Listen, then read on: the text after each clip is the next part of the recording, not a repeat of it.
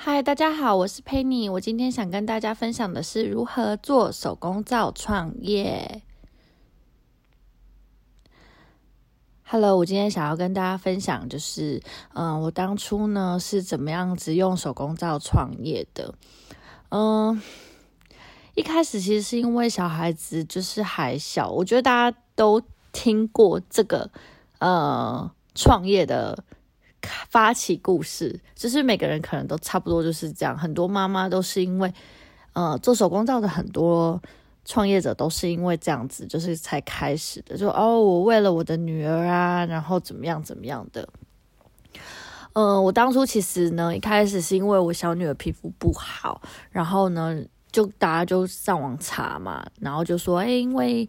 嗯，皮肤异位性皮肤炎，然后可以洗母乳皂，然后我又是那种母乳超多的那种人，就是还要买个冷冻柜来放的，然后就就想说，好啊，不然就是做看看好了。一开始呢，我是先去买皂机，因为我就上网查，然后到底要怎么做，到底要怎么做，然后就看到有人用皂机，就是工厂已经做好一条的那种皂机，然后我就真的回来把它融化，然后加母乳进去。可是你知道吗？这爆难洗的，想说怎么那么干，怎么那么涩啊？这居然还要拿给小孩洗吗？后来我想说，哦，怎么办？怎么办？好吧，不然我就在上网查一下好了。我又查了，哦，原来有一种东西叫做冷制皂，冷制就是是用油加呃碱，然后加上就是水，水就是母乳这样子。可是有点困难，因为我查了，我觉得诶还要溶碱，那什么东西呀？哦，你知道没没有看过，我就不知道那什么东西。好，反正 anyway 就是做了一番研究之后，然后因为当然在查的时候就有看到，就是大家会添加一些嗯植物粉啊、矿物粉啊，然后精油啊什么之类的。然后我一开始就先做了第一次，然后那时候因为我诶做了之后，反正就先自己用。可是你知道，就是做一条其实可以用超久的，所以我也没有就是在持续一直在进行这件事情。然后就呃那时候我刚好有跟朋友一起创业，开一个顾小孩的托育中心，还有上小孩的才艺课，就是临时托育的那种，不是不是嗯每天去的那种托婴中心。好，反正这是另外一个故事，改天再来分享这这一段创业路。那手工皂就是那时候就是经营的不是很好，就是呃呃顾小孩的那个经营的不是很好，然后可是因为我们有租了一层两层楼，然后有第二二二楼有一个教室，我们就想说那要怎么样子，就是才可以把这个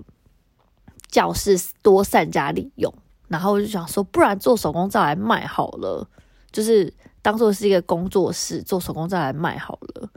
然后就真的很。很土法炼钢的，就自己上网就是查资料，然后买书来看，然后用最简单的那种打蛋器，然后就真的自己在那边做，但是就打超久，诶，怎么都一直没有办法造化这样子，可是也反正也搞不清楚什么问题啦。然后第一次做，诶，蛮成功的，可是第二次做，突然间整个怎么搅没多久就硬掉了，后来还知道说啊，原来那个是呃精油的变化。就是造成它造化反应过快，所以整个就硬掉了。然后后来不知道怎样，就又有过碱的问题，又有松高的问题。反正是在做的过程当中，你就会发现很多很多的问题。就像呃，在创业的路上，就是不是那么一路的顺遂。就是当你我们头脑都想得很美好，就是会觉得说啊，我今天开一间店，然后呢，客人来，然后我就把东西卖给他。然后消费他，我们当然要做促销啊，因为有一点 sense 的人都知道说啊，其实商场上就是很喜欢做促销，可能来吸引客人还是什么之类的，反正就是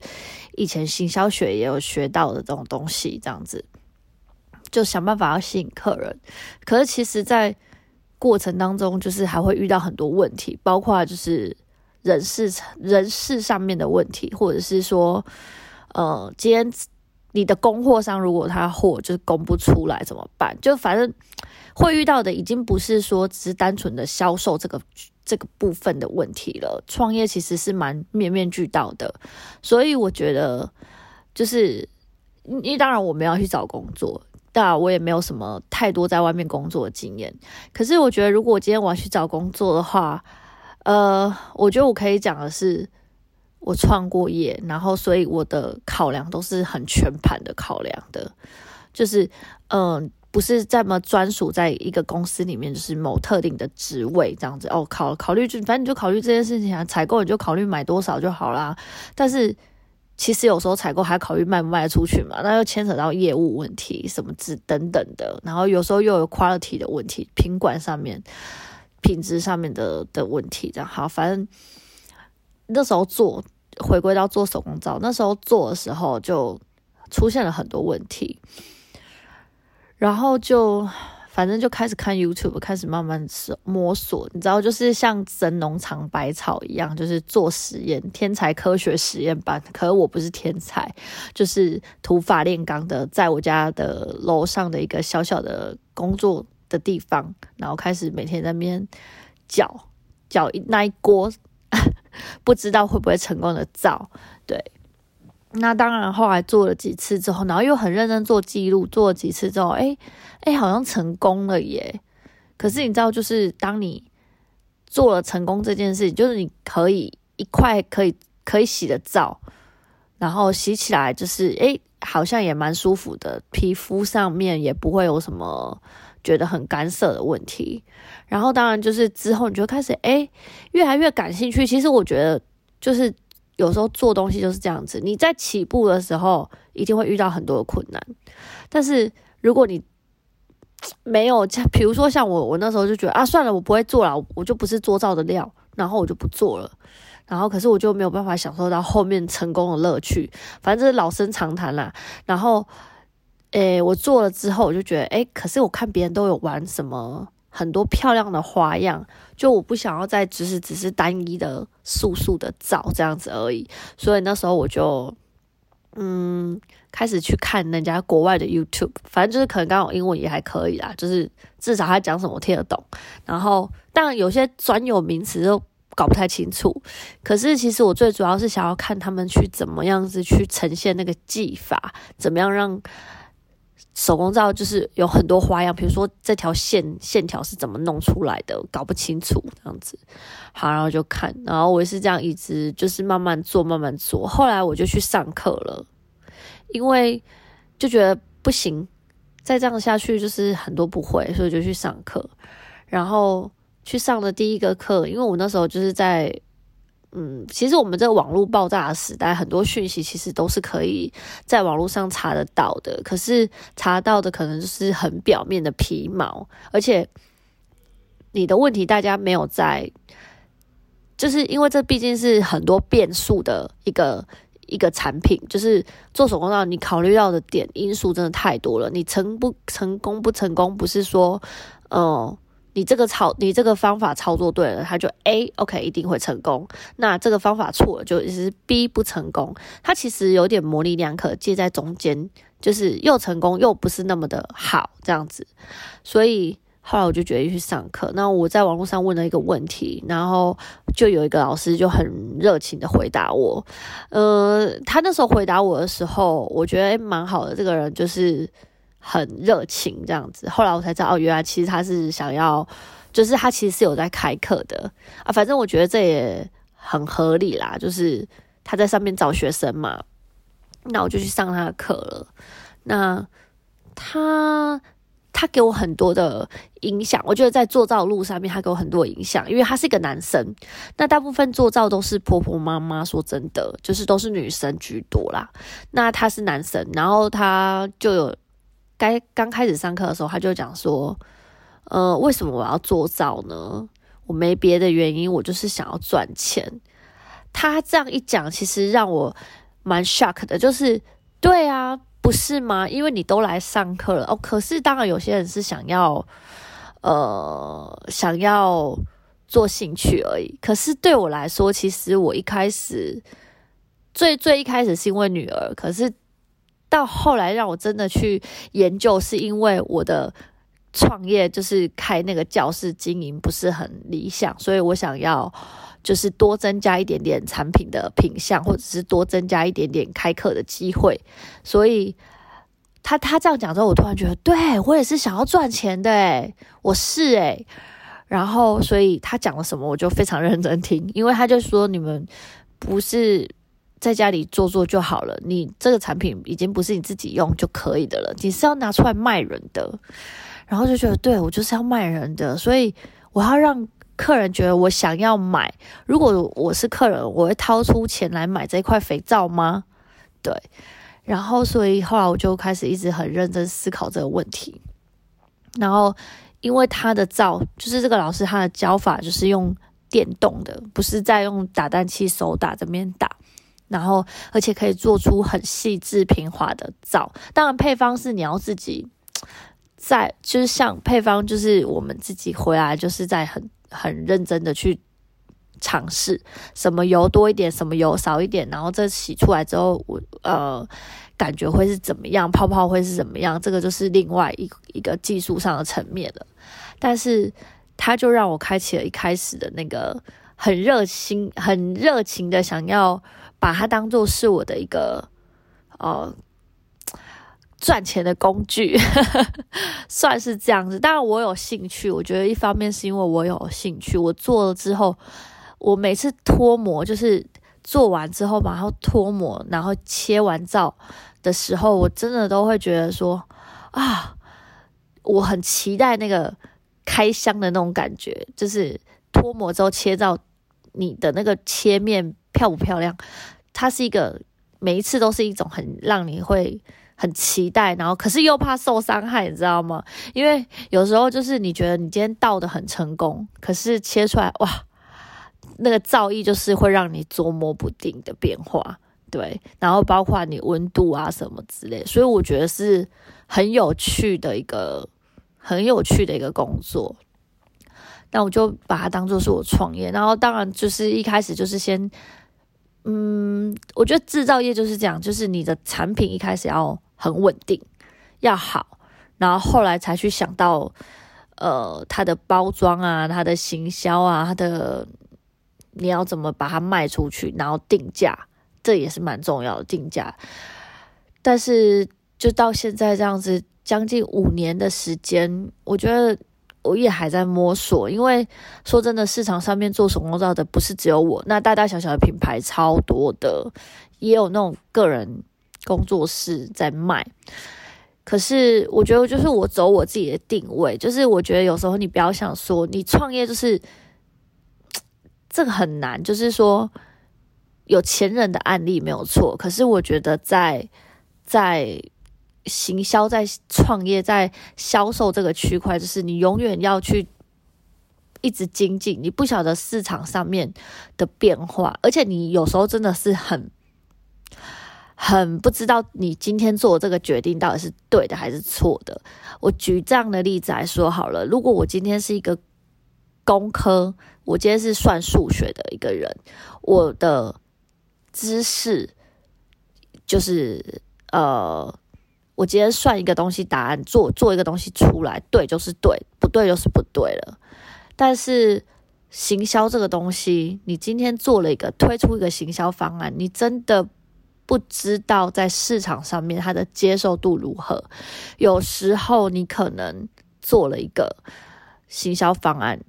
消费者非常的买单，可是因为会有很多的外在因素，就是比如说，呃，我今天这个产品打了一个折，就是我卖了一个，假设我卖了一一件外套好了，我今年的定价卖卖三千块钱，然后可是热卖，因为今年的天气很冷。然后市场上也没有其他太多的竞争者，跟你同性质的同同样价位，然后同样就是造型什么这些都相同，可没有。但明年如果我又我又照去年的方式去做，可能我就一败涂地。第一，因为你的已经不是新款，好，即使你出了一个新款好了，你一样想要卖三千块钱，可今年超热，根本没有人要买大衣，你就不行。所以我觉得做市场这个区块的人，就是要一直头脑一直变，一直变，一直变。然后每天我都在想说，我这样子不行，我不能，不能，不能没有创新。对，然后嗯，我觉得很多创业真的太多要分享了，我觉得已经没办法，就是在今天就讲完。可是我今天就是想说跟大家分享一下，就是我当初是怎么开始的，然后嗯，坚持到现在。可是我觉得中间也，我中间也有想要放弃，而且我有点佛系推广。一开始我就觉得。啊，反正有卖就有卖啊，没卖就算了这样子。但是我又，可是又有点不想要放弃它，所以就又很认真去弄，然后就很矛盾，就对了。但是我觉得到现在，如果当你看到你有一点成绩，当客人就是对你的产品赞誉有加，然后又呃订单来的时候，你就又会重燃那个信心。我觉得每个创业的老板可能都有一样的困扰，就是你开个店。然后今天客人来很多，就觉得哇，对我这创业就是我开这个店就是要就是就是太棒了，这样就是对的。可是当你一直没有人的时候，你就会想说，那我干脆休休看，等可以回去工作好了。对，就是很矛盾。可是我觉得每个创业的人其实都是很有勇气的，因为我们都。不想要就是被局限住。当然，我觉得创业有时候就是有有的人有的人会批评说，就是那些整天想要创业的人是不是就是